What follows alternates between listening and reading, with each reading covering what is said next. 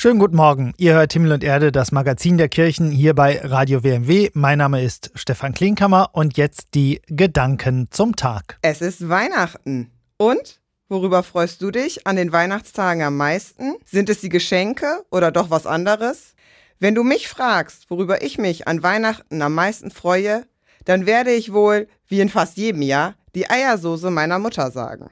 Es ist bei uns Tradition, dass wir uns am ersten Weihnachtstag, also heute, bei meinen Eltern in Bocholt mit der ganzen Familie treffen.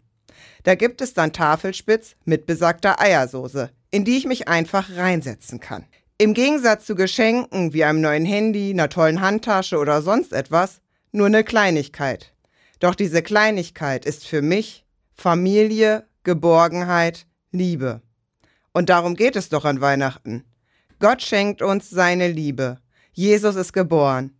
Vielleicht hast du ja auch so eine Kleinigkeit bei deiner Weihnachtstradition, die jedes Geschenk schlägt. In diesem Sinne, frohe Weihnachten. Karen Nelke, St. Remigius Borken. Das waren Gedanken zum Tag, immer Sonn- und Feiertags bei Radio WMW.